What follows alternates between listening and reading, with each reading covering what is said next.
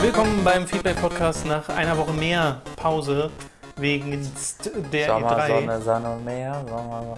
Sagt mir jetzt nichts, deswegen. Das ist ein Lied, weil du Meer gesagt hast, aber in diesem Lied meinen die das Wasser. du nicht.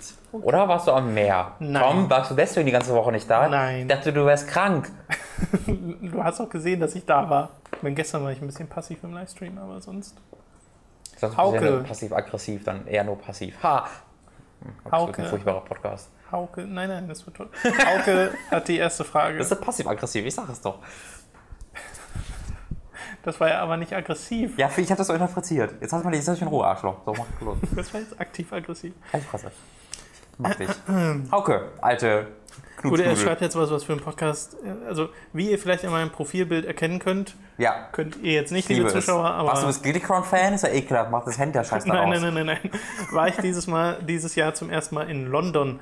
Es war eine tolle Fahrt, obwohl wir mit dem Bus dorthin äh, gefahren sind und ein tolles Erlebnis, diese besondere Stadt einmal aus der Nähe zu erleben. Deswegen meine Frage, wart ihr schon mal in London, Paris oder einer anderen großen Stadt Europas und was fandet ihr dort am interessantesten oder beeindruckendsten?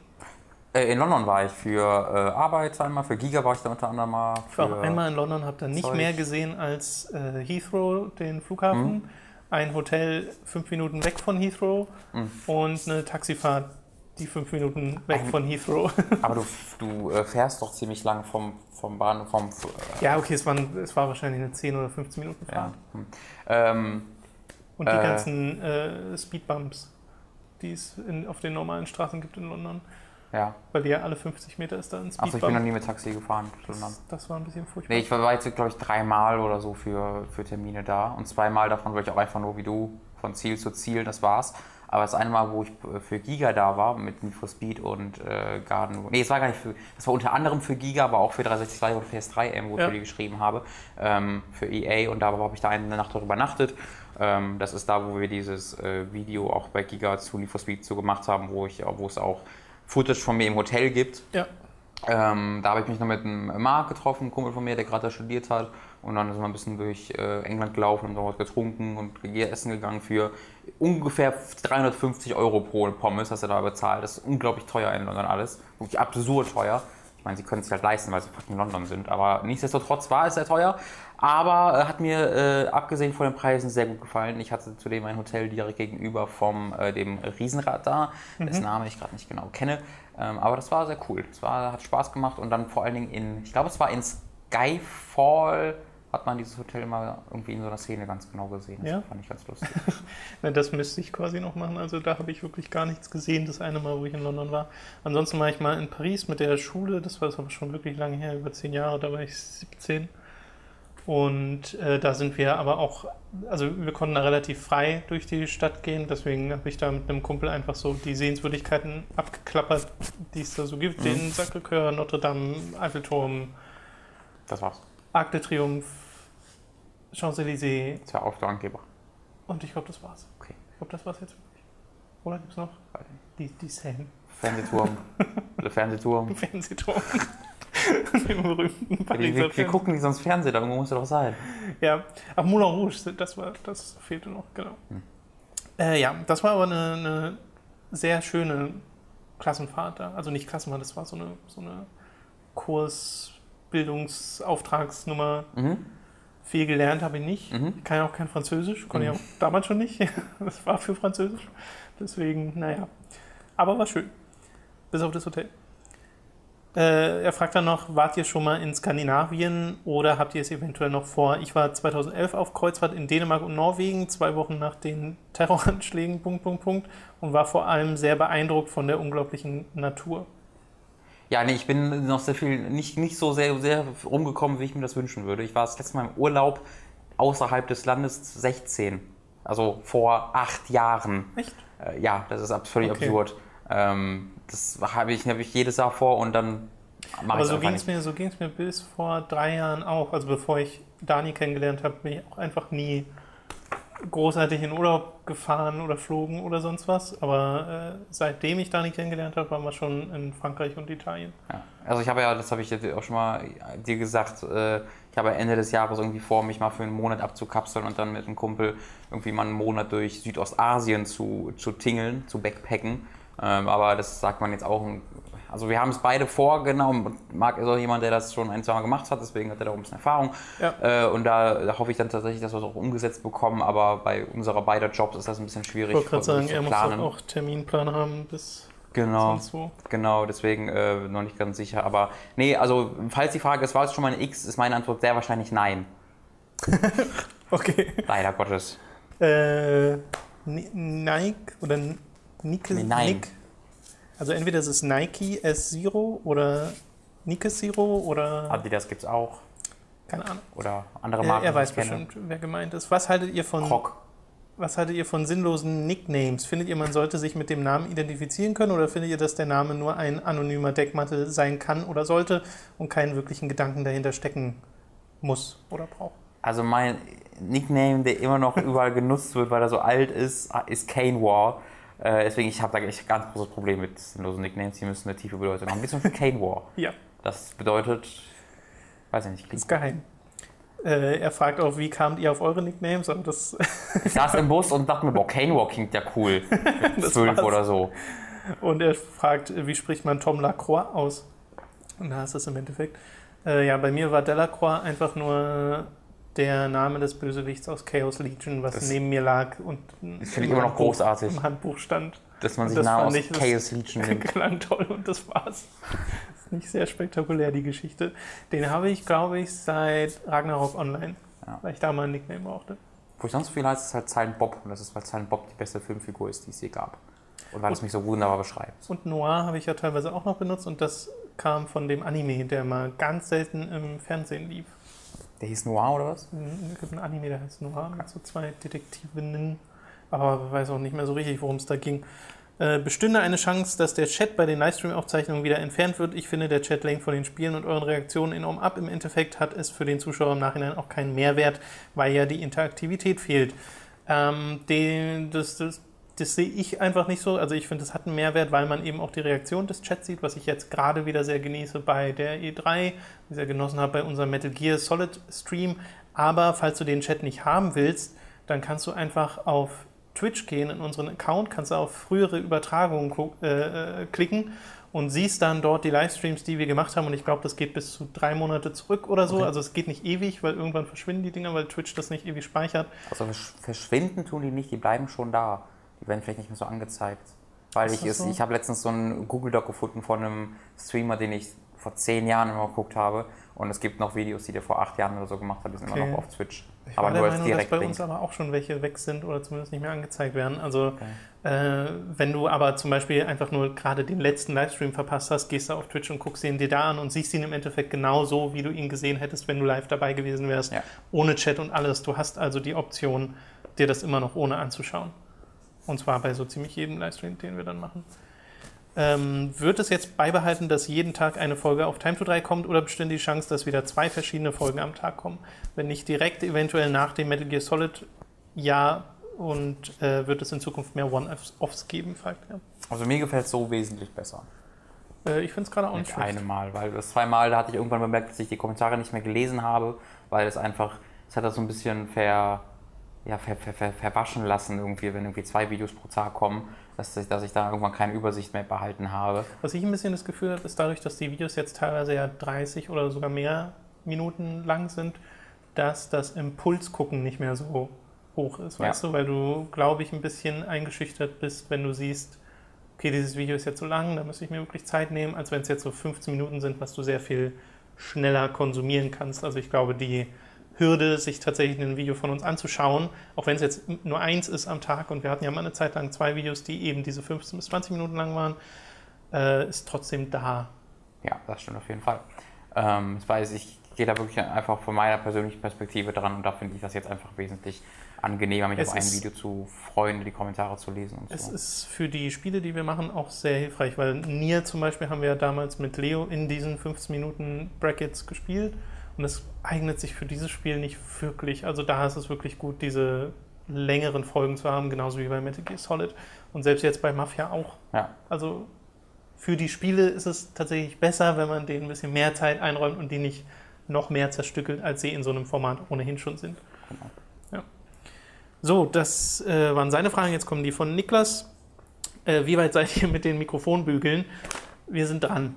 Ja, das ist, das ist gerade ein bisschen außerhalb unserer Hand so, weil wir Ja. gerade auf, auf Also wir Reaktionen wissen- warten.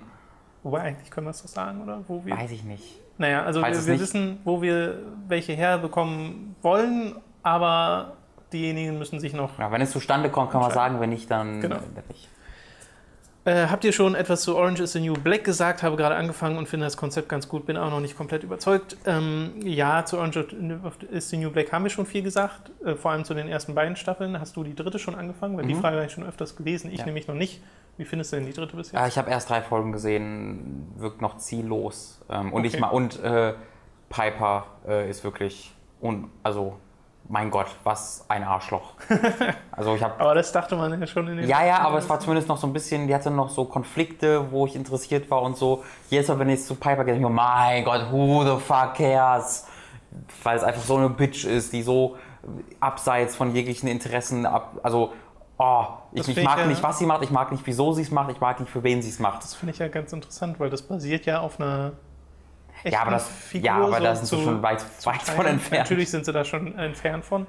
Aber äh, die Assoziation ist ja trotzdem da. Und soweit ich weiß, ist die Autorin von dem Originalbuch, die ja in dem Buch Sachen beschrieben hat, die ihr passiert sind, äh, da mit dran. Ja, so die heißt ja auch. Piper, ja, das ist die Producerin Genau. von der. Von Genau. der ja, Das finde ich halt interessant, dass sie dann diese Figur in diese Richtung und in dieses Licht stellen, weil das Ja. muss ja eine bewusste Entscheidung sein. ja, ich glaube, es ist aber auch mittlerweile, also keiner sieht das mehr als irgendwie Adaption von irgendwas. Sollte man auf jeden Fall nicht. Ähm, weil das ist mittlerweile ziemlicher Bullshit, aber ziemlich gut, aber unterhaltsam. Also die zweite Staffel äh, war ich zuerst so, oh, was ist jetzt ein bisschen, was passiert hier? Aber dann kriegt die richtig, wird die Ja. richtig krass Fahrt So und ging es mir da auch. endet großartig. Ja. Ähm, und die, jetzt halt die dritte Staffel, die ist jetzt wieder so ein bisschen ziellos, aber die zweite Staffel hat so gut diese ganzen anderen Charaktere neben Piper und wie heißt die andere? Welche meinst du denn? Ja, ihre, ihre, ihre Olle. So, ähm, ja, keine Weg- Ahnung. we- Komm ich jetzt nicht Irgendwas drauf. mit V, Ja. glaube ich. Ich Egal. war auch gerade Aber egal. Ähm, die zwei sind halt irgendwann fast raus gewesen ähm, aus der zweiten Staffel, was halt der, der Staffel sehr gut tat. Und ähm, ist ja auch die dritte Staffel hat immer noch einen großen Fokus auf die Nebencharaktere, aber immer wenn sie halt zurück zu Piper und ihre Eulen da geht, dann denke ich mir immer so, mein Gott, mein Gott, seid ihr unsympathisch und egal. Ich gucke das eh nur wegen Captain Catherine Janeway. Aber das ist die Russin. Ja. Äh, er fragt dann noch, wo genau kann man sich die letzte Staffel von Dexter ansehen? Weder auf Prime noch auf Netflix kann ich sie finden und die DVD möchte ich dafür nicht wirklich kaufen. Oder sollte man die Staffel doch lieber ganz weglassen? ja, letzteres, genau, aber wie die sechste und fünfte. Und die achte auch. Die ist achte? Ist die Lass achte es bleiben, Niklas. Ich weiß nicht, ob die siebte oder die achte die letzte war. Ich glaube, glaub, die siebte. achte.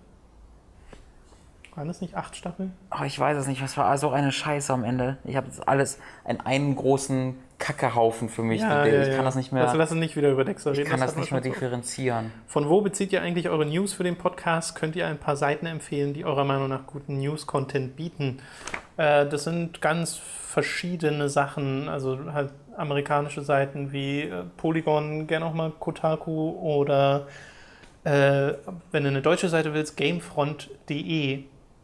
Äh, das ist sehr optisch spartanisch aufgemacht, weil es im Endeffekt einfach nur eine Auflistung ist, aber diese gibt halt eine ganz gute Übersicht und man kommt sehr schnell einen Überblick über die News so der letzten Wochen und da sind auch immer die Quellen angegeben.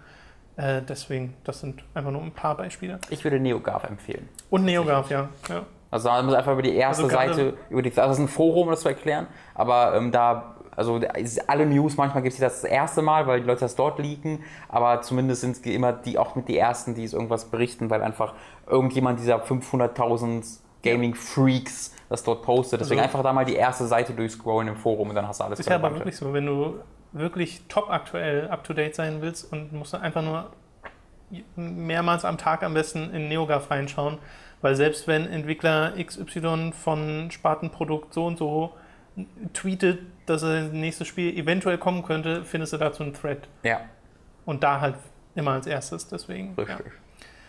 Don Stylo hat die nächsten Fragen. Erstens, wird es eigentlich irgendwann mal wieder eine Folge Anime Awesome geben? Ja, Wird es noch eine Alternative zu Patreon geben, um euch finanziell zu unterstützen? Ich habe solchen Diensten wie Patreon einige teils negative Erfahrungen gemacht und ich fühle mich nicht wirklich wohl dabei, diese Dienste zu benutzen. Trotzdem will ich euch unterstützen.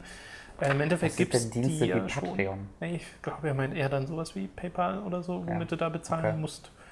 Ähm, also bei Patreon, ich bin ja selbst jemand, der andere bei Patreon unterstützt. Ich habe da noch keine negativen Erfahrungen gemacht, deswegen das, Ähm, also Patreon ist tatsächlich auch so ein Unternehmen, das in etwa so groß ist wie wir. Ja. also das sind auch so sehr, so, so Ich Start-up-Typen. glaube, inzwischen sind die schon Nein, ein bisschen sind, größer. Das war jetzt auch übertrieben, aber Ja. die, die sind halt, das ist kein riesiges, gigantisches Unternehmen, das dahinter steht, so ein Google, weißt du, sondern das sind Leute, so, die ja. das ähm, vor zwei Jahren oder so gerade mal angefangen haben mit und der, die halt sehr viel Erfolg damit hatten, aber ähm, also da, wenn, wenn man da den auch schreibt, dann bekommt man auch eine persönliche Antwort von jemandem und nicht von so einem Google-Roboter. Äh, genau, und ansonsten gibt es die Alternativen ja schon. Also wenn du bei Amazon einkaufst und unseren Link benutzt, den du auf unserer Support-Hooked-Seite findest, die ja immer ganz oben auf unserer Website verlinkt ist und auch in jedem YouTube-Video verlinkt ist, oder dir einen ähm, Audible-Abo holst, das sind alles so Affiliate-Sachen, bei denen wir einen bestimmten Beitrag bekommen, wenn du das benutzt. Äh, und das hilft uns auch schon wahnsinnig weiter. Also es ist wirklich eine ordentliche Summe, die einfach pro Monat dabei rumkommt, immer noch bei diesen beiden Ja. Sachen allein. Deswegen ist das auch sehr viel wert, wenn ihr äh, das benutzt. Es gibt auch noch Merchandise, was wir ein bisschen vernachlässigen, wo wir aber hoffen, mehr darauf einzugehen in den nächsten Wochen Ja, ähm, oder Monaten, keine Ahnung. Ich möchte nicht zu aber die Tasse ist cool. Die, Die- Tasse ist die haben cool, wir ja. schon gesehen. Die Tasse ist sehr cool. Müssten wir uns auch mal für dieses Büro Ja. holen. Aber äh, ja, da bekommen wir dann auch natürlich dann Geld für. Drittens, habt ihr schon Jurassic World gesehen? Ich habe ihn gesehen und nächste Frage. nee, noch Immer nicht. noch nicht? Immer noch nicht, nee. Aber nächste Woche wahrscheinlich. Ja, ich habe kein wirkliches. Interesse daran, ehrlich gesagt. Ja, ich gucke mir den an, weil Dani den unbedingt sehen will. Ansonsten müsste ich den jetzt auch nicht im Kino gucken. Ja. Wobei man dazu sagen muss, dass Dani jetzt auch keinen großartigen Film erwartet. Einfach nur Dinos sehen. Okay. Aber so CGI-Dinos. Ja, ich finde, die Trailer sehen einfach furchtbar aus. ja. Viertens, Fabian Döhler hat mir auf Twitter geantwortet und er schrieb, dass er irgendwann im Sommer zu euch kommt. Ich habe ihn entsprechend Druck gemacht. Kann ja wohl nicht sein, dass er sich GameStar und Co. wie eine gemeine Straßendirne anbietet und euch außen mhm. vor lässt. Ja, Ach ja. ja, hier muss ja noch eine Frage hin. Wie krank findet ihr Fabians Schuhfilme? Sehr. Sehr. Ja. Äh, sehr. Und äh, da- das ist so äh, gut zu wissen mit dem Sommer, weil davon wusste ich noch nichts. Nö, ich auch nicht, aber er muss ja nur hier klingeln und dann, dann machen wir irgendwann. Ja, er war, schon, er war schon mehrere Male eingeladen, muss man das so sagen. Und er hat uns äh, stehen gelassen, wie als ob wir die Dirne wären. Dabei ist es doch andersrum. Was? Hm, weiß ich nicht. Ja. Genau. Und seine letzte Frage. Äh, Tom, du suchst doch nach einem Let's Player, der nicht so anstrengend ist. Ja? Nicht wirklich, aber Er streift durch die Straßen. ich, ich gehe einfach mal weiter mit, der, mit der Annahme.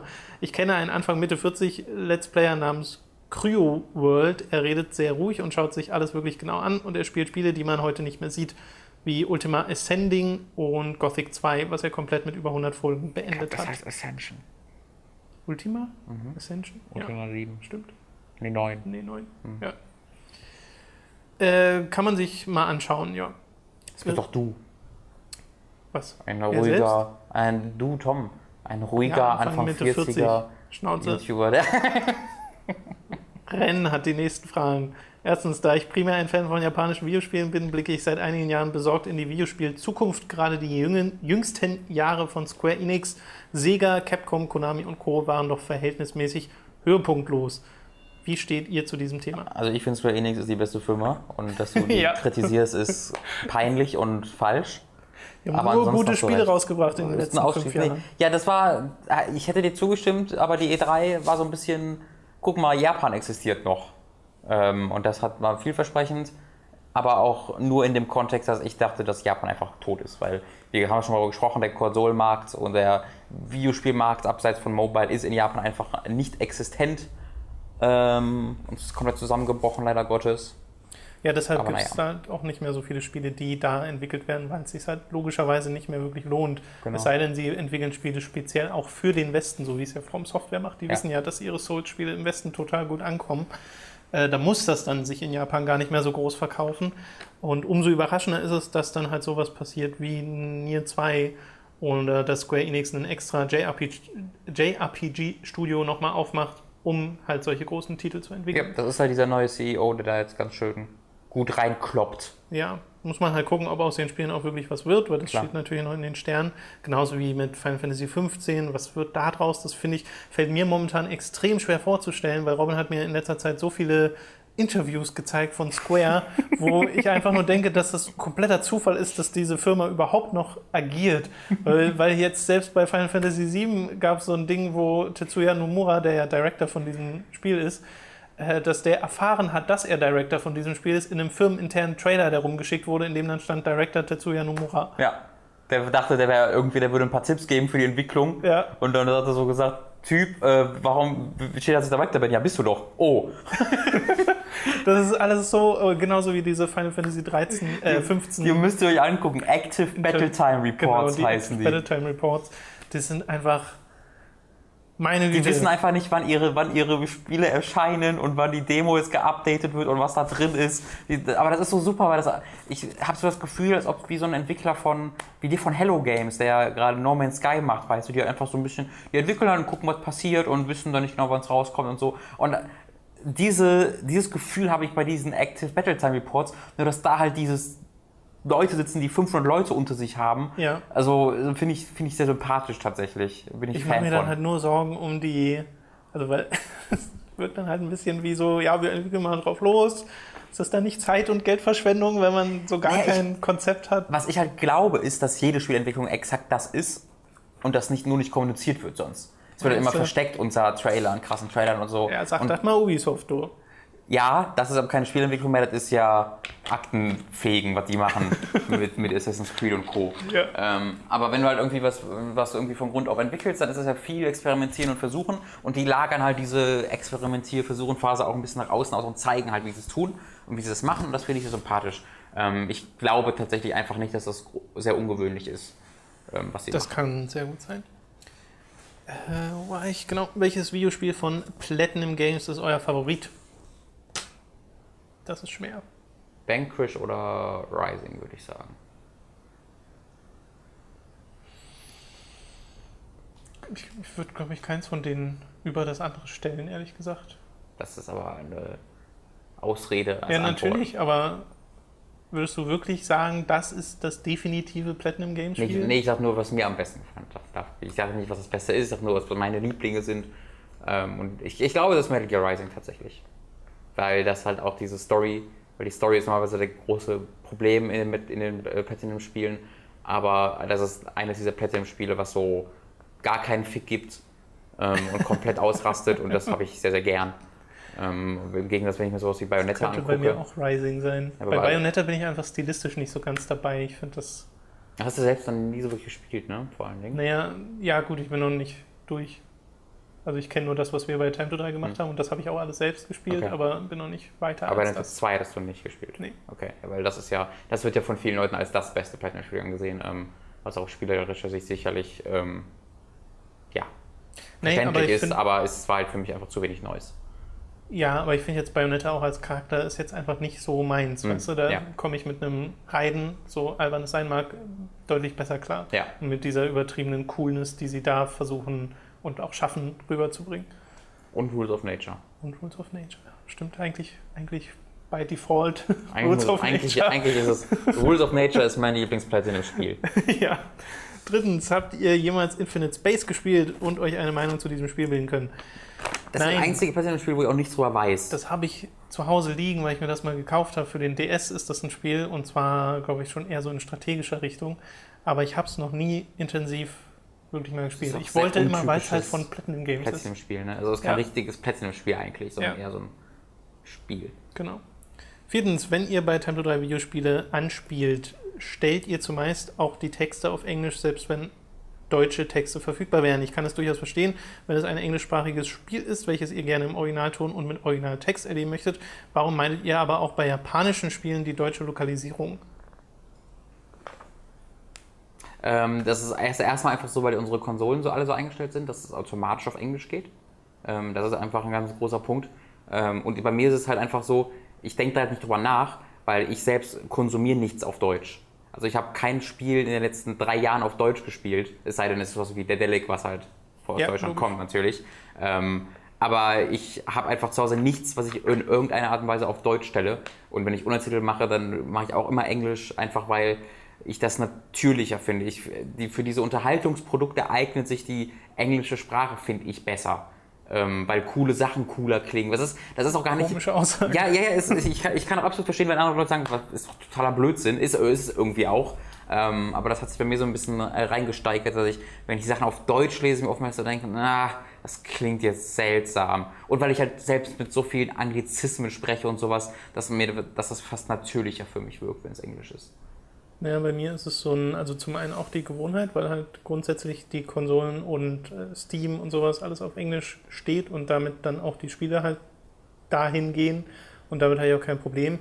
Und bei den japanischen Spielen oder generell bei Spielen hast du halt ganz oft den Fall, dass die Übersetzungen einfach nicht zu den besten gehören Ja. und dass du Redewendungen, dass Redewendungen benutzt werden, die einfach nicht natürlich benutzt werden und genau eben das, dieser natürliche Klang ist ohnehin, also bei einem japanischen Spiel in der Übersetzung super schwer hinzubekommen, weil Japaner einfach ganz anders miteinander kommunizieren. Und da ist es oftmals sogar hilfreich für die Atmosphäre, wenn du nochmal eine Sprachbarriere dazwischen hast, weil dir dann nicht ganz so sehr auffällt, wie awkward das eigentlich alles gerade Hm. klingt in, oder klingen würde in deiner Sprache, wenn man es einfach direkt übersetzt. Es gibt so ganz wenige Beispiele, so Final Fantasy X, da sind die deutschen Untertitel cool, weil sie Aber auf der Lost Jap- Odyssey haben wir ja hier auch mal auf Deutsch gestellt. Das, also natürlich hat ja auch die- Sprachausgabe und so, das genau, meinte er, Die also- Sprachausgabe, ja, aber das meine ich gar nicht, sondern du hättest ja auch genau diese Untertitel in der Übersetzung. Hm. Und da würdest du ja dann auch denken, es klingt irgendwie alles ein bisschen hölzern. Klar, also ähm, ich finde auch, also englische Sprachausgabe und deutsche Untertitel sind immer störend. Bei welchem Spiel hatten wir denn das letzte Mal? Metal Gear. Ja? Mhm. Okay, ja, das hatten wir, hat uns ja direkt irgendwie, Metal Gear Solid 4, weil da die Übersetzung auch genau, einfach nicht so gut war. das, das bringt sich halt immer raus. Und wenn du halt wirklich nur Text hast, dann ist es für mich auch so, dass, also selbst bei japanischen Spielen, die, die, da ist es dann, habe ich dann oftmals das Gefühl, dass die englische Übersetzung einfach besser ist als die deutsche. Wie gesagt, es gibt Ausnahmen, so wie Final Fantasy X, wo das die direkte japanische Übersetzung ist im Deutschen, während die englische Übersetzung so ein, was, also ein eigenes, zusammengebautes ist fast schon. Ähm, aber ich habe beim, beim Deutschen sehr, beim Deutschen einfach fast immer das Gefühl, dass die Übersetzung schlechter ist als die im Englischen. Dass da in England oder in den USA bessere Leute dran sitzen. Oder mehr Leute oder Leute, die mehr Zeit haben. Jetzt will ich nicht die deutschen Übersetzer Ja. da, die da arbeiten, kritisieren, weil ich Nee, weiß nicht, unter ja welchen Bedingungen die arbeiten auch müssen. gute deutsche Übersetzungen. Aber wir haben halt dadurch, dass wir diese Gewohnheit haben, halt so ein bisschen das Ding, dass wir es nicht mehr so richtig mitkriegen. Ja. Also falls ihr zum Beispiel jetzt mal ein Spiel kennt und sei es ein JRPG, was eine richtig, richtig gute deutsche Lokalisierung hat und sei es nur der Untertitel, dann könnt ihr uns da gerne Beispiele schreiben. Also ich lasse mich da gerne eines Besseren belehren. Fünftens, gibt es überhaupt Videospiele, welche ihr bewusst mit deutscher Sprachausgabe gespielt habt? Äh, ja, Mafia. jetzt. Da war aber auch kein Englisch drauf tatsächlich auf der Liste, die wir hatten. Ja. Ähm, aber, Aber das, das spielen wir jetzt absichtlich auf Deutsch. genau, ist halt Nostalgie, Genau. ähm, die dann auch oftmals auf die Realität trifft. Ja, ja, Wie wir schon Mafia bemerkt haben wir haben. ja gemerkt, okay. Also es ist immer noch eine teils, also die haben einfach teils gute Sprecher Ja. engagiert und die Übersetzung ist okay. Aber manche Sprecher sind halt auch so, da denkt man sich dann heute auch so ein bisschen, "Mm, äh, Hey Sam! ja. Ja, nee, also das ist wirklich so, ähm, es ist entweder pure Nostalgie, weil ich es mit äh, 13, 14 so gespielt habe, oder weil es ein deutsches Spiel ist, sowas wie der Delic es macht. Ähm, aber ansonsten immer, immer, immer Englisch oder Japanisch oder sonst was. ja. Äh, dann, Ah, äh, Entschuldigung, ganz kurz, Witcher 3 ist ja auch so ein Beispiel, wo ich einfach die englische Sprachausgabe, obwohl sie nicht die Originalsprachausgabe ist, weil es ja polnisch ist, original, finde ich trotzdem besser einfach als die deutsche. ja, bei Witcher, das haben wir auch schon gesagt, äh, hat ja CD Projekt Red selbst gesprochen. Ja, ja, die genau. englische Sprache Ja, das ist halt auch so, dass du im Deutschen, im Deutschen spricht halt jeder einfach, wie er spricht, weißt du, im Englischen hast du eine unglaubliche Vielzahl an Dialekten, die vorkommen und im Deutschen ist einfach, spricht, das, das habe ich mir mal gegengehört, da spricht einfach jeder, weißt du, so normal, Ja. wenn du im Englischen tatsächlich halt, also Ja, irisch und mich stört halt bei deutschen Sprachausgaben einfach ganz oft diese, dieser Hörspielfaktor. Genau. Und zwar auch bei Dedelic-Spielen. Das Ja. klingt alles wie ein Hörspiel. Ja, und wenn du fluchst im Deutschen, hört sich das ganz oft ganz gestelzt an, weil du einfach das Fucking und Plowing und sowas im Deutschen nicht so reinnimmst wie auf Englisch. Ja. Aber dann versuchen es trotzdem mit Gottverdammt oder sowas. Das geht einfach nicht. Gottverdammt ist das doof. Ist nun mal nicht so gut wie That's fucking stupid. So, dann geht äh, Ren noch auf die Nier-Unterschiede ein, die wir auch schon genannt haben mit der 360 und der Mhm. PS3. Und fragt, habt ihr euch umfassend über die Unterschiede informiert? Welches Szenario gefiel euch besser? Habt oder würdet ihr gerne auch Replicant spielen? Wäre es nicht schön, wenn wir in Vorbereitung auf das neue Nier auch Replicant zu spielen bekommen? Und an welchem Spiel könnte sich das neue Nier Project orientieren? Das ist ganz lustig, weil ich schreibe gerade über genau dieses Ding. Also ich mache ja gerade was über Nier, aber ich bin gerade auch genau in dem Punkt angekommen, wo ich genau das äh, nochmal drauf eingehe und so ein bisschen analysiere. Und ähm, also ich bin grundsätzlich der Meinung, dass mir der Nier-Gestalt Nier, also der ältere Nier, einfach besser gefällt, weil er untypischer ist für das Genre und weil man diese Vater-Tochter-Beziehung nicht sehr oft hat, während äh, der japanische ein sehr typischer Anime-Schönling ist, der Ja. mit Oni-chan angesprochen wird und so ein Kram. Ähm, deswegen erstmal gefällt mir da der ältere besser. Allerdings ist es eigentlich für den Effekt des Spiels, das dich ja überrascht, indem es sich äh, so tut, als ob es sich äh, Genrekonventionen beugt, um sie dann zu brechen. Dafür ist der Teenager hier eigentlich besser geeignet, weil er halt so ein ganz stereotypischer Schönling äh, äh, ähm, äh, Held ist und der dann aber mit dieser Realität konfrontiert wird, ähm, wo das halt nicht hilft. Und deswegen funktioniert da eigentlich dieser Schönling besser. Ähm, oder man könnte das Argument machen, dass er besser funktioniert, aber ich mag einfach diesen sehr untypischen Hauptcharakter. Ja, geht mir da genauso. Und äh, ich habe neulich unter den Kommentaren unter der ersten Nier-Folge von uns, hat einer geschrieben, dass ja Nier Gestalt, also die mit dem Älteren, die eigentliche Plattform sein sollte Nee, von dem Ding. Und da habe ich aber keine Quelle zu das stimmt gefunden. nicht. Das stimmt nicht. Der japanische jugendliche Nier ist der Original Nier und die haben, um es im Westen zu vermarkten, dann im Nachhinein. Nee, ich habe danach mal gesucht nach. Quellen, wo wirklich eindeutig geschrieben wird, das ist da so und so. Also das war Yoko Taros, das war sein Nier als erstes.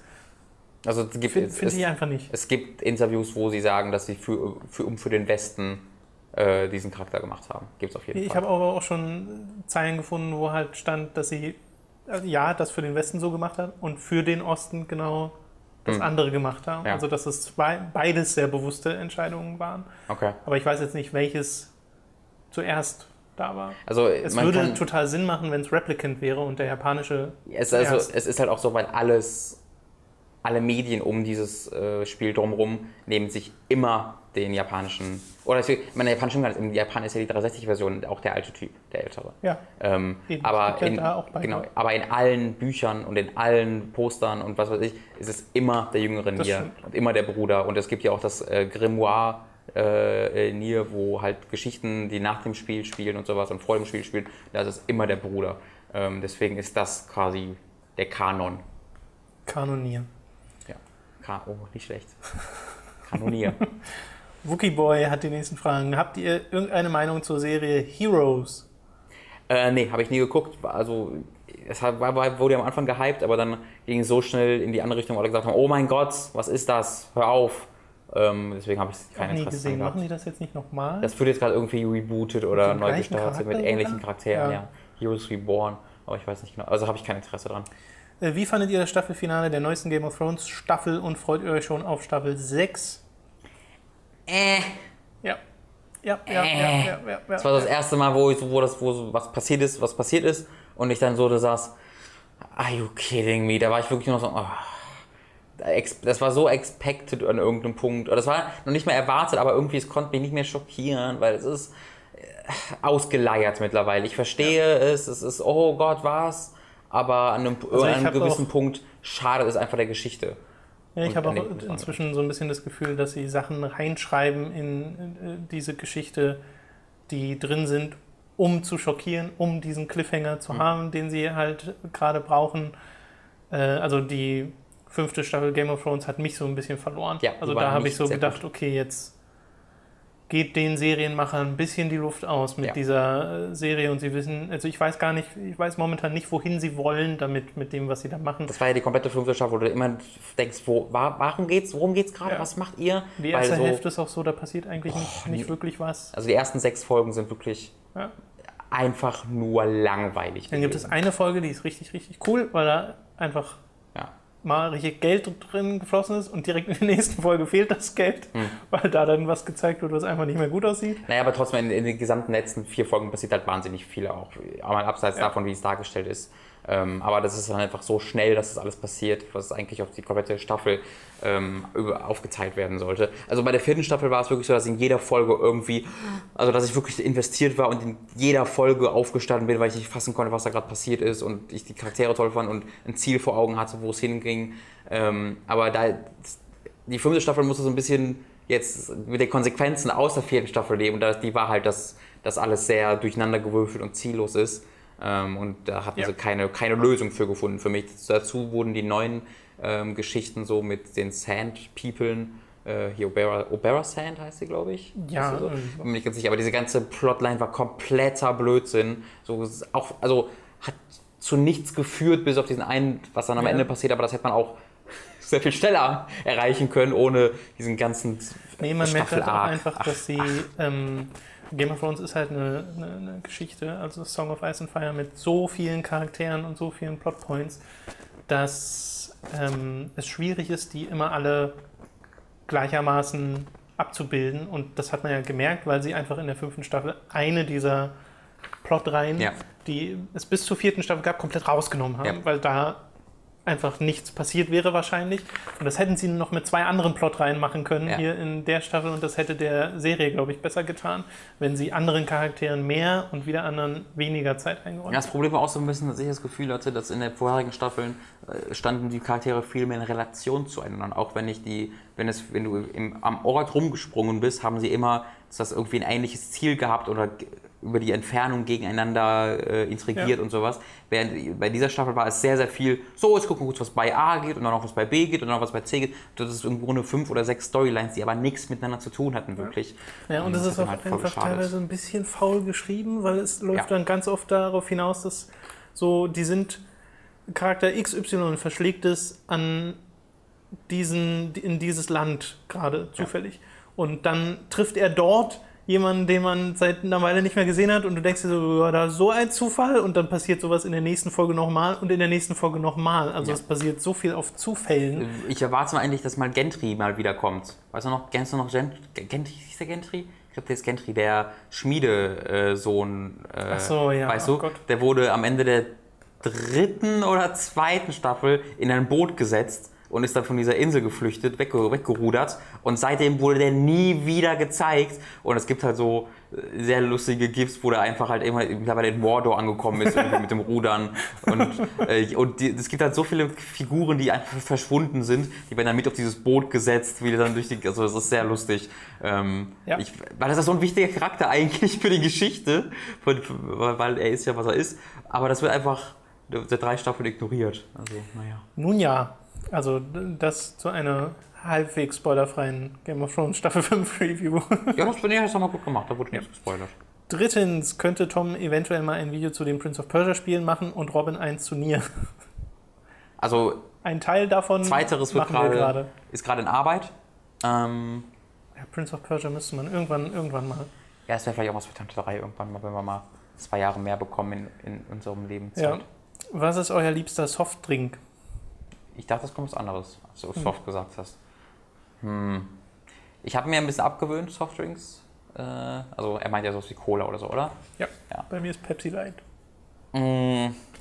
Ich trinke mittlerweile viel Wasser. Was ist kein Softdrink. Genau, deswegen will ich überlegen. Ansonsten ist mir eigentlich egal. Also der ganze Kram, Cola, Sprite, mit so Mix. Äh, Fritz Cola, doch, Fritz Cola. Ich mag Fritz Cola okay. sehr gerne. Und was haltet ihr vom Indie-Spiel Papers, Please? Habe ich nicht durchgespielt, weil es mir dann zu monoton wurde, aber es ist halt der Punkt, dass es sehr monoton ist. Ja, ja. Ähm, und dass du da. Also, es muss halt monoton sein, um die Message rüberzubringen, die es rüberbringen möchte, aber bei mir war es dann einfach ein bisschen spielerisch zu langweilig. Nee, ich, ich habe es auch. Also, ich habe glaube ich, vier, fünf Stunden. Ich bin auch an diesem Spielprinzip quasi gescheitert. Ich habe es aber auch nur einmal und das nur so halb ernsthaft versucht. Okay, ja, das dann, ist dann auch. Dann ist es so, okay, jetzt konzentriere ich mich gerade überhaupt nicht mehr und dann ja. kommst du in diesem Spiel halt schnell zu Problemen, ja. was aber wie gesagt Teil dieses Spiels ist und so sein soll. Ähm, Finde aber super, was dieses Spiel versucht und macht ja. und ja auch schafft. Äh, Matze hat die nächsten Fragen. Ich bin momentan in dem moralischen Dilemma, dass ich einerseits total Bock auf Kingdom Come Deliverance habe. Der Entwickler Daniel Wafra oder Daniel Wafra aber auf meiner Liste der größten Arschlöcher einen der vorderen Plätze belegt und ich den eigentlich nicht unterstützen möchte. Deshalb würde ich mal, mich mal interessieren, wie ihr zu Entwicklerboykotten steht. In Bezug auf Politik sagte Robin ja zum Beispiel, dass er die CDU allein schon wegen ihrer Homophobie niemals wählen könnte. Wie sieht es also diesbezüglich in der Gaming-Richtung aus?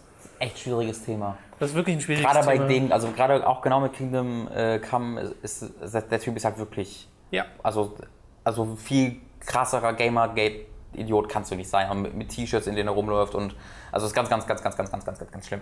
Ähm, ist, ich habe da keine definitive Antwort drauf. Ich für mich habe entschieden, dass ich sowas nicht unterstütze. Dass ich den einfach, also jetzt nicht, ich sage nicht, Hooked unterstützt es nicht. Was, was Tom dann macht, ist mir im Grunde dann äh, egal. Aber ich sage halt für mich persönlich, ich würde jetzt kein Video über Kingdom Come machen, einfach weil ich das mit meinem Gewissen nicht ganz vereinbaren könnte. Der gleiche Grund, warum wir, warum ich oder du ja auch, warum wir nichts über Hatred gemacht haben, ist, weil das von Neonazis einfach entwickelt wurde. Und da ist mir dann auch egal, ob wie kontrovers das Spiel ist oder sowas, wenn Leute hinterstecken, die halt diese Einstellung haben, dann unterstütze ich das einfach nicht, weil das für mich größer ist als Videospiele ähm, und ich das für wichtiger erachte als meine Berichterstattung über Videospiele. Ja, ich, ich bin da halt der Meinung, man, kann, man hätte schon was über Hatred machen können, wenn man es dann kritisch betrachtet, aber da war bei mir einfach kein Interesse da. Also ich fand, Hatred hat sich halt in die Medienlandschaft rein gekontroverst Ja, und das halt so mit sehenden Auges. Jeder hat genau gesehen, was dieses Spiel macht. ja. Und mehr macht es halt auch nicht. Und deswegen berichtet gerade jeder drüber und deswegen hat es gerade seine Plattform. Und am Ende kam raus ein total durchschnittlicher Top-Down-Shooter, der genau gar nichts kann. ja. Kann wirklich nichts. Ja. Und das ist ja große, Also, große Überraschung. Genau, meine Einstellung wäre, wenn es das beste Spiel oder das kontroverseste Spiel aller Zeiten gewesen wäre, hätte ich es trotzdem nicht mit, der Mistkabel angefasst, weil ich damit halt in irgendeiner Art und Weise Aufmerksamkeit gegeben hätte einem Produkt, was von Nazis gemacht wurde. Und zwar auch mit, ne- wo sie auch zudem ihre Einstellung ja sehr wenig das hätte versteckt man ja nach zum Beispiel außen. dann thematisch aufgreifen können. ja, aber Also es ist halt immer schwierig, also das ist natürlich jetzt ein total extremes Beispiel bei dem, äh, bei der Nummer hier mit Kingdom Come. Äh, das ist halt ein Typ, der ein totaler Gamergate-Anhänger ist. Das jetzt nicht ganz so schlimm wie Neonazi sein, äh, aber da hat man halt dann einfach komplett andere Ansichten als derjenige, der dieses Spiel unter anderem mitgestaltet. Und da kommt es halt ganz darauf an, wie sehr man in der Lage ist, den Künstler von seiner Kunst zu trennen. Also es gibt halt auch in diversen Bereichen, Film, Spieleentwicklung oder halt Musik oder sowas. Da wird es überall Leute geben, mit denen ihr höchstwahrscheinlich nicht übereinstimmt und sogar Leute, bei denen ihr gar nicht wisst, dass ihr mit denen nicht übereinstimmt, weil die nicht so offensiv mit ihren Meinungen umgehen. Ja. Und da würde man sich wahrscheinlich umgucken, was manche Leute da für Meinungen vertreten, wenn man das alles wissen würde. Glaube, Deswegen ist das total schwierig. Also es gibt ja auch so Sachen, ich mag Earthworm Jim zum Beispiel total gerne. Das ist eines meiner, Mhm. Ja. ist halt so ein Kindheitsspiel und äh, finde ich total gut. Aber der Mensch, der, dessen Name mir leider gerade entfallen ist, ja, der hat doch gerade das neue Spiel, der macht Akrok genau, der unter anderem, wie? Wie ist das neue Spiel? Akrok oder irgendwie sowas? Krog, ja? Army Krog. Army. Army ja. Äh, der macht gerade ein neues Spiel. Army Krog hat er über Kickstarter finanzieren lassen. Das Spiel sieht auch total toll aus, weil es diese Knetoptik hat. Und es, er hat ja schon mal Neverhood gemacht. Das hat auch diese Knetoptik Ja. auf der PlayStation 1. Und das sind alles richtig gute Spiele gewesen. Und Earthworm Jim ist ja auch ein richtig gutes Spiel, aus dem man eine Fernseh-Cartoon-Serie war. Aber er ist halt so ein erzkonservativer Typ, der auch total gegen Homo, genau, Ja. total gegen Homo-Ehe ist und sowas. Und äh, das sind halt Sachen, wo man sich sagt, ah, das ist eigentlich nicht so gut. Aber äh, soweit ich das weiß, zumindest packt er diese politische Meinung nicht in seine Spiele. Trotzdem unterstützt man ihn halt damit. Die Sache ist aber halt, er, er hat aber auch schon die Publicity, die er ja bekommt, weil er ein Spielemacher ist, halt auch schon genutzt, um in Interviews darüber zu erzählen, was für ein homophober Typ er ist. Ähm, hat er das? ja, ja, klar, da- daher weiß man es ja. Jetzt nur ein ganz, ganz ein Interview, also das war vor Kickstarter auch, das ist schon älter, aber das Also ich kenne so, dieses eine Extrem. Ich kenne aber auch die Aussagen, wo er sich, wo er da zumindest teilweise zurückrudert. Ja, natürlich, weil er dafür einen Sack bekommt. Also, Ja. Aber das ist, also, weißt du, ich kenne dann ja seine Ansichten und dann, Ja, ja, ja. dann- wenn er sagt, Entschuldigung, dass ich diese Ansichten habe, ich hätte sie nicht so kommunizieren dürfen, ändert ja nichts, dass er diese Ansichten hat und die. Äh, Also mir, mir fällt das bringt. auch total schwer. Kingdom Come habe ich zum Beispiel sogar gebackt, bevor Hm. ich das wusste, dass äh, der Typ äh, halt die Meinung vertritt, die er vertritt. Äh, seitdem ich das weiß, ist mein Interesse an dem Spiel auch sehr gesunken. Und Ja, seitdem ich das das- mit äh, Earthworm Jim weiß, hat das auch dieses Spiel und Ja. äh, das, was er jetzt macht, halt in den Schatten gerückt. Und Ja, das ist hatte, halt ich hatte das gleiche mit äh, Po- Postal 2 Add-on, was von, irgendwie vor ein paar Monaten erschienen, Ja. neues. Ähm, was halt total offensiv auch im Spiel das Gamergate thematisiert und für die und yay, ihr habt die Macht und ganze Scheiß. Die haben auch auf ihrer Website, habe ich dann nachher auch erst gesehen, halt richtige Posts darüber, wo sie unterstützt haben und gegen die, gegen die andere Seite dann gehatet haben und so ein Kram. Also da habe ich echt mich wirklich, wirklich drüber geärgert, dass ich da irgendwie 10 Euro dran hingegeben habe oder 5 Euro, was auch immer das war. Ähm, das ist einfach, das muss wirklich einfach jeder für sich entscheiden, Ja, wie, wie seine persönliche Einstellung dazu ist. Bei mir ist die persönliche Einstellung, dass ähm, ich das nicht unter, also dass ich, wenn jemand diese Einstellung hat und ich davon weiß, ähm, ich es höchstwahrscheinlich dann dementsprechend auch nicht unterstützen Und will. das ist halt das Ding, ne? Aber ich rufe jetzt keine, wovon weiß man da? genau, man weiß Weil es halt du hast nicht ja halt so riesige Studios wie in Ubisoft oder so und da wird es halt auch den einen oder anderen kreativen Kopf geben, der Meinung hat, die man selbst so gar nicht vertritt bei so etwas krasseren Themen. Äh, aber da weiß man es halt nicht. Genau, also ich würde jetzt halt nicht ähm, einen Boykottaufruf starten auf Twitter, wenn ich davon erfahre. Weißt du, weil das ist einfach, wie gesagt, eine persönliche Entscheidung. Ausnahme ist sowas wie Hatred, weil das ist halt eines der extremsten Beispiele, wo ich mir wo ich mir schon denke, da sollte jedes Magazin dreimal drüber nachdenken, ob man das wirklich supporten möchte oder das covern möchte, weil da kannst du dann auch, weiß ich nicht. Also, du, du findest halt jetzt in irgendwelchen Musikmagazinen, da werden halt nicht die neuesten Nazi-Bands gerade äh, gereviewt, weißt Ja. du? Und das ist für mich sehr ähnlich. Sela, äh, Selenea, nee, Moment, wir fangen nochmal von vorne an mit dem Namen. Selenaya, so. Habt ihr schon die neueste Netflix-Serie Sense8 gesehen? Wenn ja, wie findet ihr sie? Nee. Ich auch nicht. Dann können wir nämlich gleich mal das vorlesen, was sie dann sagt. Wenn nein, spreche ich hiermit eine eindringliche, uneingeschränkte Empfehlung aus. Die Serie spielt rund um den Globus in acht verschiedenen Städten und handelt von acht Menschen, die durch ein Ereignis mental miteinander verbunden werden und sich gegen eine Organisation, die sie jagt, zur Wehr setzen möchten. Man braucht etwas Geduld und Vertrauen in die Serie, da die Geschichte recht langsam erzählt wird und viel Zeit für die Charakterentwicklung investiert wird. Jedoch kreiert sie immer wieder grandiose Momente und man wird am Ende mit einer großartigen Geschichte belohnt, die ich so noch nirgends gesehen habe. Hm. Ich habe auch schon äh, den Jens auf Twitter über Sense8 positiv reden hören. Ja, ich habe Also sehr das- gemischte Dinge gehört, leider. Ja. Ich Also, mal wissen, beziehungsweise weißt, du, weißt du, was Tobi dazu gesagt hat? Weil der hat das garantiert auch schon Nee, gesehen. das weiß ich nicht. Aber ich habe halt schon Leute, wie gesagt, Leute gehört, die gesagt haben, das ist, das ist richtig geil, Leute, die haben das ist richtig scheiße. Ich habe gehört, dass Leute gesagt haben, dass es gleichzeitig richtig geil und richtig scheiße ist.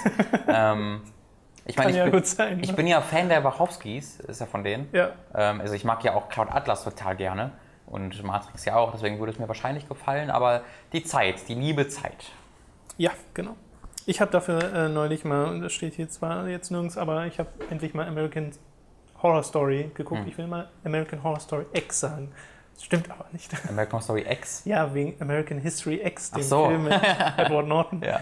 äh, American Horror Story geschaut, wo ich die erste Staffel äh, sehr gut fand. Mir kleinere Probleme damit, weil es halt manche, also es, der Horror in dieser Serie funktioniert an und für sich ganz gut, aber manchmal übertreiben sie es einfach ein bisschen, indem einfach in fast jeder Szene diese Horrormusik spielt. Okay. Dieses angespannte, was weiß ich, so eine schräge Violine Mhm. oder sowas. Die unterhalten sich nur ganz normal miteinander und du denkst die ganze Zeit, dadurch, dass die Musik spielt, irgendwas passiert. Es passiert nie was.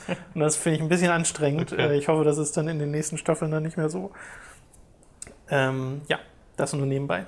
Hippofrei hat die nächsten Fragen. Was haltet ihr von Computer-Brettspielen, sowas wie Die Siedler, Spiel des Lebens, unnötig oder genial? Also Brettspielen, die man auf dem PC spielt, meine Also schätze ich ich mal. habe noch nicht mal Kontakt zu Brettspielen, die man auf Brettern spielt, deswegen äh, ist meine Erfahrung damit leider nicht wirklich. Ja, da nur auch, benennenswert. auch nur früher als Kind kann ich mich erinnern, ab und zu mal Monopoly mit einem Kumpel in so einer PC-Version gespielt zu haben. Heute finde ich Monopoly ganz, ganz langweilig. Ähm, deswegen habe ich da auch keine Erfahrung mit darüber hinausgehend. Ich habe keine Aber ich Ahnung. spiele halt auch keine Brettspiele so, deswegen. Genau. Falschen Leute gefragt, sorry. Ja, sorry. Kennt ihr den Film Der Hexer? Ist ein Spielfilm zu The Witcher. Hab ihn neulich bei Saturn im Regal liegen sehen und mir gedacht, den könntet ihr doch, äh, könntet ihr schon mal gesehen haben. Den habe ich sogar schon mal gesehen, weil ich den mal Dani zum Geburtstag als kleinen Gag gekauft habe. Und Mhm. zwar noch bevor der jetzt nochmal erschienen ist für The Witcher 3, weil jetzt haben sie einfach das Cover nochmal recycelt, so mehr oder weniger. Ihr ist einfach das Cover von Witcher 3 im Grunde schlecht Ja. gezeichnet, kopiert, Genau. damit Leute das irgendwie versehentlich verwechseln oder so. Äh, das Ding ist, der Film ist nicht so schlecht, wie man meinen würde. Das ist eine polnische Produktion und ähm, da steckt sogar ein bisschen Budget dahinter für damalige Verhältnisse. Das ist schon wirklich alter Film, irgendwie Anfang 2000 oder sogar noch davor. Äh, das Problem, das dieser Film hat, ist, dass er eigentlich kein Film war. Es war eine TV-Serie, die ein paar Folgen lang war und das haben die auf einen Film zugeschnitten. Das funktioniert einfach nicht. Deswegen ist dann einfach ein Charakter ab einem bestimmten Punkt tot und erscheint nicht mehr, ohne dass du jetzt erfahren hast, wo ist der denn? Egal, ist dann einfach nicht mehr da in diesem Film. Und das haben die einfach so. Also, ihr müsst euch ja vorstellen, was passiert, wenn man äh, zwei Staffeln Game of Thrones nimmt und die auf einen Zwei-Stunden-Film reduziert. Nope. Wird wahrscheinlich nicht mehr so viel Sinn machen, das Ganze. Und genau das passiert hier mit The Witcher auch. Was ein bisschen schade drum ist, weil da würde ich tatsächlich gerne mal die Serie sehen, aber ich glaube, die gibt es nicht in äh, deutscher oder englischer Fassung. Glaube ich. Ich glaube, da sollte man sich lieber, wenn man die Zeit hat, die Bücher angucken. Höchstwahrscheinlich, ja. Habt ihr bei euch zu Hause, aber ich fand es halt mal interessant, so eine andere Interpretation von The Witcher zu sehen und dann die Parallelen zu dem, was CD Projekt gerade draus macht und äh, die Unterschiede ist ganz interessant. Habt ihr bei euch zu Hause Pflanzen rumstehen oder ist Grünzeug eher nicht so euer Ding? Das weiß ich was, ich habe keine einzige Pflanze. Ich glaube, wir bei uns auch nicht. Die würden nur sterben. Ja. Schade drum. Habt ihr schon mal beim Spielen Motion Sickness bekommen? Ich glaube, das hatten wir schon mal, die Frage, oder? Kann sein, ich nicht. Ich auch nicht. Mögt ihr Mats mit oder ohne Bart lieber? Also schwierig. Äh, mit Bad ist natürlich anziehender. Ne, das ist ja unzweifelhaft. Ähm, da geht ja uns beiden ähnlich. Da Mhm. fällt es schwieriger, mir oder mir schwerer an mich zu halten. Aber ohne Bart fühle ich mich mit ihm verbundener. Deswegen, das ist immer so, je nachdem, was ich gerade brauche. Brauche ich gerade jemanden, mit dem ich äh, mich äh, identifizieren kann? Oder brauche ich Ja, Aber- richtig schön bärtigen Matz? ich meine, das mit, dem, das mit dem Bart ist ja ein Zyklus. Das heißt, du hast immer mal wieder das eine und das andere. genau. Und wir haben schon etabliert, Mats hat den gleichen Zyklus wie ich. Nicht nur bei den Haaren, bei den Frisuren, sondern eben auch bei dem äh, Bartneeds. Ähm, deswegen passt das ganz gut. Bartbedarf. Mats, ich brauche mal gerade einen Bart. Kannst du mal gerade deinen wachsen lassen? Okay. Und am nächsten Tag Ja, richtig, genau. alles da. Ja. Was war in eurer Jugend euer Lieblings-Gameboy-Spiel? Pokémon ausgeschlossen. Das ist gemein. Hm. Das, das ist wirklich. äh, ich hatte eine 500 in 1 Collection. Ach wo, so, sowas ähm, hatte ich auch. 40 in 1. Da war Mortal Kombat 2 dabei. Ja, bei mir war Contra bei. Oh, Äh, das habe ich mega viel gespielt, Contra auf dem Gameboy. Ähm, tatsächlich. Äh, und äh, hier, äh, äh, Entschuldigung, ich habe zu viel, äh, DuckTales. Habe ich auf dem Gameboy viel gespielt. Ja, bei mir wäre es dann Link's Awakening. Wenn es Pokémon nicht sein darf, aber Pokémon war Aber auf jeden Pokémon Fall das, wo ich die meiste Zeit reingesteckt Ja. habe, meine Güte. An Robin, magst du auch im realen Leben Eichhörnchen so sehr wie du Conker magst? Wer hat den busch, buscherigen Schwanz? Da würde ich wieder auf Matt zu sprechen kommen, aber wenn wir bei Eichhörnchen bleiben, ähm, ich habe keine große, ich will sagen, ich, meine Zuneigung Eichhörnchen gegenüber ist nicht höher oder geringer als beim Standardmenschen. Okay. Ich glaube, es ist ja normal, dass man freudig reagiert, wenn man buschige Eichhörnchenschwänze sieht. so. Oder? Ja, Guck, guck dir den Cameo-Playthrough an, äh, die, die eine stimmt. Folge meine ich. Am Ende gibt es auch. Und dann, ja. Spoiler. Habt ihr schon jemals Naja. Fanfiction zu einem Spiel gelesen?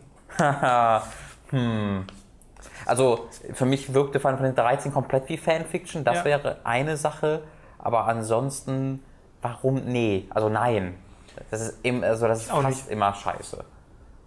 Ich weiß ja nicht, Ja. weil ich es nicht gelesen Also ich meine, ich habe es nicht komplett bewusst gelesen, aber man sieht ja immer mal wieder irgendwie so. Ich glaube, das Problem ist, dadurch, dass du es nie bewusst liest, siehst du immer nur die schlechten Sachen, weil nur die geshared werden. Ja, aber ich, ich wüsste, also ich habe da auch kein Interesse dran, Also es gibt so einen Twitter-Channel, der hat, ähm, ich weiß leider nicht mehr, wie er heißt, weil ich dem auch nicht folge, aber ich habe ihn ab und zu mal gesehen, ähm, wo einfach nur jeden Tag, glaube ich, ein Zitat, ein Satz aus einer Sonic-Fanfiction So. gepostet wird. Beste Das ist zusammenhangslos und es ist immer totaler Crap. Ja, nee, also ich, es gibt mir einfach nichts, weil ich es, also es gibt mir wirklich einfach nichts. Ja, Kanon or get the fuck out. So. Tintin. Ich überspringe auch Filler bei Anime und das kommt sogar von den Originalmachern. Oder noch nicht mal vom Originalmacher, aber zumindest vom gleichen Team. Und selbst da sage ich, das ist Fehler, was soll ich damit? Also, wenn jetzt Hans-Peter von rechts ankommt und sagt, hier, ich habe Mass Effect einen neuen Planeten gebaut, sage ich, geil, Ja. go away, please. Tintin Tim hat die nächsten Fragen. Mögt ihr First-Person-Games lieber mit Maus, Double Analog oder Gyro-Sensor? Gyro, get the fuck out. A. Aber sonst ist es, ich habe tatsächlich keine, es kommt drauf an. So ein bisschen. Ich Also, würde auch sagen, es kommt drauf an. ich habe mich so sehr mittlerweile an den Analogstick gewöhnt, dass ich da auch bei Halo und sowas und einfach bei fast jedem Spiel kein Problem mit habe. Aber wenn ich sowas spiele wie Counter-Strike, dann merke ich natürlich schon, okay, da ist Maustastatur. Ja. Deswegen hat hat das noch so seinen eigenen Platz in der Gaming-Welt. Aber ähm, Favorit würde ich da gar nicht benennen. Es kommt immer sehr aufs Spiel an. Geht mir sehr, sehr ähnlich. Also bei sowas wie Unreal Tournament und so im- immer Maus. Also wenn es so krass schnell wird, kann ich das mit dem Controller einfach nicht so wirklich. Oder Titanfall zum Beispiel auch lieber mit der Maus. Achso, ja genau. Titanfall habe ich tatsächlich ganz gut mit dem Controller mich angewöhnt. Aber ich glaube, Äh, da kann ich mir aber auch, also da hast ja teilweise diese Platforming-Nummer Mhm. und so und Mirror's Edge zum Beispiel spiele ich auch lieber mit mit dem Gamepad, Mhm. äh, weil eben diese Elemente da drin sind und sich das besser spielt. Oder Dishonored, wo du auch sehr viel so hin und her switcht. Aber ja, kommt immer ganz aufs Spiel an. Ja. Kommt auch mal darauf an, wie die Tastatureinbindung ist, wie die. Tastaturkürzel gelegt sind, ob ich das Mausrad benutzen kann zum Waffen wählen und sowas. Also Ja. es ist ganz oft ist einfach der Controller für mich der bessere Part, weil einfach die Menüstruktur auf den Controller ausgelegt ist. Was ist eure Meinung zu Mega Man 1 bis 10? Nicht meine Spiele. Bei mir leider auch nicht. Also damals als Kind total verpasst, diese Mega Man-Spiele Ja, und ich auch. als Erwachsener nie aufgeholt. Deswegen habe ich keines, außer ich glaube den neunten, weil das der erste war, der re, also der dann neu released Ja. wurde als äh, so ein Retro-Spiel. Den habe ich mal gespielt ein bisschen äh, und hatte auch durchaus meinen Spaß daran, aber bin da jetzt nicht hängen geblieben. Also das es, ist, es ist einfach auswendig lernen und danach spielen, Ja, da habe ich ja. einfach kein Interesse dran. ist es. Äh, kennt ihr das Ubisoft Montreal-Spiel The Adventures of Tintin, The Secret of the Unicorn? Es bekam nur mittelmäßige Bewertungen. Ich habe es mit Spaß gespielt und kann sagen, dass es ein mittelmäßiger Plattformer ist, der mit vier Stunden zu kurz ist. Nee, ich habe die Demo davon gespielt. Die hat mir auch äh, echt gut gefallen und ich habe da auch positive Sachen darüber gehört. Das ist so eine der besseren äh, Videospiel-Versoftungen tatsächlich. Okay. Ist ja vom Film die. Äh, Ja, fragt auch direkt, was unsere Meinung ist zu dem Film. Der ist super, der Spielberg. ist so gut. Hast du ihn gesehen? Ja, also, also ich kann mich an nichts nicht. mehr genaues erinnern. Ich kann sein, dass ich noch, ich, ich habe den glaube ich auf Sky gesehen damals. Okay. Aber es ist schon länger her, aber der war unglaublich gut. Habe ich noch nicht gesehen. Da Robin häufiger sagt, dass Darksiders das beste Zelda ist, lohnt es sich für mich als 2D-Zelda-Fan, das Spiel zu kaufen? Also ich meine das so mäßig ernst, muss man sagen. also ich sage das vor allen Dingen, weil ich weiß, dass Mats darauf so schön reagiert immer. ähm, aber es ist halt, es ist, eine, also mit 2D hat es gar nichts am Hut, null, Nee. niente, Also wenn zero. du 2D-Zelda-Fan bist, hast du ja bestimmt schon mal die 3D-Zeldas angefangen und wenn dir die nicht liegen, wird dir Darksiders höchstwahrscheinlich auch Genau. nicht liegen. Sei das mir hat halt Darksiders 1 mehr Spaß gemacht als die, ähm, als die meisten 3D-Zeldas, aber nicht, weil es es das bessere Zelda ist, sondern einfach, weil es eher meinen Geschmäckern entspricht und weil das Szenario ich sehr, sehr gerne mag und weil ich den Grafikstil sehr gerne mag, weil ich die Geschichte sehr gerne mag. Ähm, und ich finde tatsächlich, dass es sich spielmechanisch sehr, sehr wenig ankreiden lassen muss, das erste Darksiders.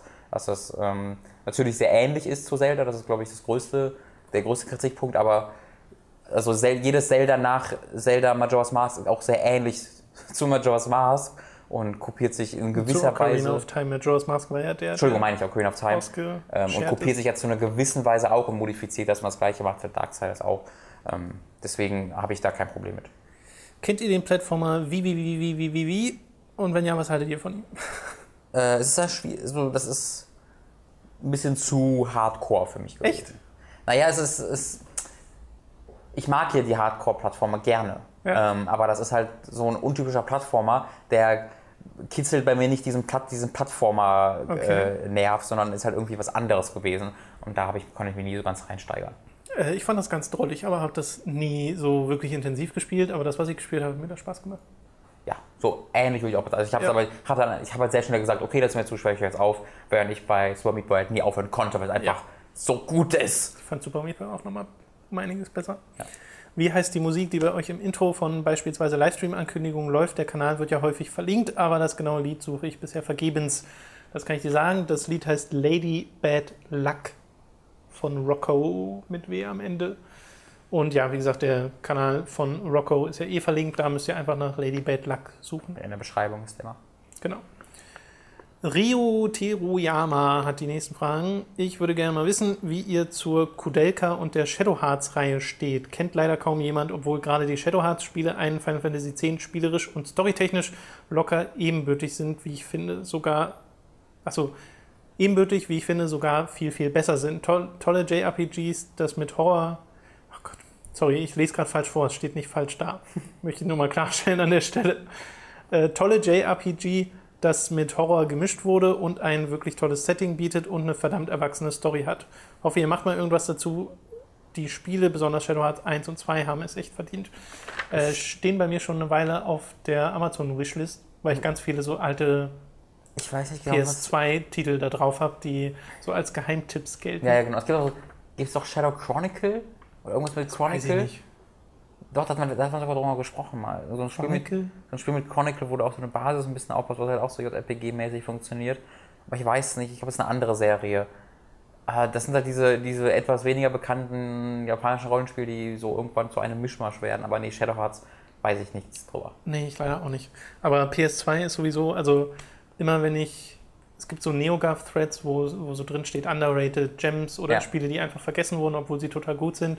Äh, Und da surfe ich total gerne durch und Ja. da kommst du so schnell auf so viele PlayStation 2 Spiele, weil die PlayStation 2 ist wahrscheinlich die beste Konsole aller Zeiten gewesen und hat so unfassbar viele Spiele, dass man damit noch fünf Jahre am Stück beschäftigt wäre, wenn man Absolut. das mal wirklich nachholen wollen würde. Genau. Und da gibt es ja auch noch, also das war ja die Ära, in der aus Japan einfach Hochkaräter nach Hochkaräter rauskam. Und äh, da hat man, glaube ich, noch viel nachzuholen. It was the time. Ganso, wie findet ihr oder wie fandet, wie findet ihr die Preisentwicklung der Konsolen? Alles, was nicht bei drei auf dem Baum ist, wird gezwungen, für jeden Controller 50 Euro und für jedes Spiel 70 Euro zu bezahlen. Ich meine, warum kriegt man es nicht hin, auf den Konsolen dieselben Preise wie auf dem PC zu verlangen? Selbst die größten Unterstützer müssen, selbst den größten Unterstützern müsste es doch auffallen, dass es doch ziemlich ins Geld geht, wenn man für jeden Mist 60 Euro bezahlt. Vor allem dann, wenn am Ende sowas wie die Order 8086 dabei rauskommt. Also das mit den Preisen auf der Konsole hat auch einfach einen Lizenzgrund. Du bezahlst einfach einen gewissen Teil an Sony und Microsoft und dieser Teil ist das, was mehr kostet als beim PC Das ist, ja, im Endeffekt. das ist so? Ja, zu nicht. großen Teilen. Okay. Ich habe das mal aufgeschlüsselt gesehen, wo einer das wirklich aufgeteilt hat, wie viel Prozent das jetzt waren, was an Sony und Microsoft geht. Und das ist nun mal ein ganzes Stückchen, was man da bezahlen muss. Aber bei Steam, sind ja auch 30 Prozent. Dann müsste es nach der Steam-Spiele sind ja auch teurer als äh, PC-Spiele, Ja? die im Laden stehen meistens. Achso, das wusste ich nicht. Also es, bei Steam hole ich mir nie frisch zum Release die Spiele, Nee, ich auch nicht. weil du dann immer 50 oder 60 Euro bezahlst. Ja. Also es gibt natürlich auch einfach Publisher, denen ist das scheißegal mit 70 ab diesen, und zu auch mal. mit diesen, äh, mit diesen Preisen. Activision zum Beispiel, da kosten die PC-Spiele einfach auch 60 Euro, wenn sie neu rauskommen. Kosten Und das ist auch einfach, da 70? machen sie einfach Profit. Kosten Nee, die- 70 nicht. Nee, Es gibt keine PC-Spiele, die 70 Euro kosten bei Release. Okay. Gibt es nicht. 60 ist das Da Höchste, was sie sich, was sie sicher, sich dass ich's bisher getraut habe. haben. Okay. Wenn, dann sind Special Editions. Okay. Also ich habe, glaube ich, noch nie ein PC-Spiel gesehen, das mit 70 Euro in der Standard-Edition an den Mann gebracht wurde. Okay, okay. Nee, wenn, dann sollte man es sich nicht kaufen. das ist zu viel. 60 ist auch schon zu viel für ein PC-Spiel. Eigentlich. Weil 50 ist so der Normalpreis, 45, 50. Ähm, und die Wii U ist da übrigens eine Ausnahme. Bei denen kosten die Spiele ganz oft auch nur so 50 oder 60 Euro statt die üblichen 70. Wohl auch, weil die Spiele nicht so teuer sind. Was haltet ihr von dem Film Inside Man mit Denzel Washington und Clive Owen? Nicht gesehen. Ich auch nicht. Er sagt, äh, er würde sagen, es ist ein Bankraub-Thriller mit einigen witzigen Szenen und einer Menge Spannung. Ich habe den Film gestern gesehen und muss sagen, dass er einfach super geil unterhalten ist und viel Spaß macht. Cliff Owen Kenn ist ich, cool. Kenne ich aber wirklich nicht. Also ich kenne den Film, ich noch nicht gesehen. Und äh, die letzte Frage mal was ganz anderes von Schalaschaska. Für mich als Österreicher ist es beinahe Pflicht, Wintersportarten wie Abfahrt, Super G und Skispringen zu verfolgen. Interessieren euch Wintersportarten beziehungsweise könnt ihr Skifahren? Ich habe Also- also, meine Skigeschichte schon mal erzählt. Auf beide Fragen nein. Ich bin einmal Ski gefahren und das hat weder Spaß gemacht noch hat es sonderlich funktioniert. Wahrscheinlich hat es deswegen auch keinen Spaß gemacht. Äh, das war mit der Schule, ist auch schon Ja, war mir genauso. Weile Aber mir her. hat es Spaß gemacht. Aber ich bin ähm, ein oder zweimal im Zaun gelandet und habe vielleicht auch den Zaun innerhalb dieses, äh, der, äh, das war dieser das, dieses Skiding in Neuss, also in Hall, Mhm. runterfahren, den Berg runterfahren. Und das ist halt unten dann so ein Stoffzaun, wo ich halt reingedonnert bin und dann äh, da, da so lag und dann die Skier äh, so im Schnee waren, deswegen konnte ich nicht mehr aufstehen und so. Das war schön. Ähm, also Leute, fahrt nicht von oben der, den Berg runter mit 500 km/h, wenn ihr nicht Skifahren könnt und wenn ihr dann in der, während der Abfahrt erfahrt, dass es auch kleine Rampen gibt. Ja, weil das habe ich so, weil ich mir das, die, die hast du auch nicht gesehen, weil die so klein nur waren, dass die quasi unter dem Schnee versteckt waren. Aber dann fährst du da so lang und plötzlich so, wow, ich flieg! Oh mein Gott! Und dann, ste- dann stand ich halt, dann bin ich irgendwie gelandet und nicht auf die Fresse geflogen, aber ich voll gefreut. Da kam direkt die nächste und ich bin einfach so krass auf die Fresse geflogen und dann so die Hälfte des Weges so mit dem Gesicht voran, so ei. einfach durch den Schnee. Ähm, da habe ich es nochmal gemacht. Ja. nee, bei mir war das äh, halt auch überhaupt das erste Mal Skifahren, das erste Mal auf Skiern stehen und es sollte direkt den Berg runter. Mhm. Und das war einfach so viel, weiß nicht, Schiss davor, dass ich halt, ich weiß halt nicht, wie man das benutzt, wie man Ja, das ja. macht.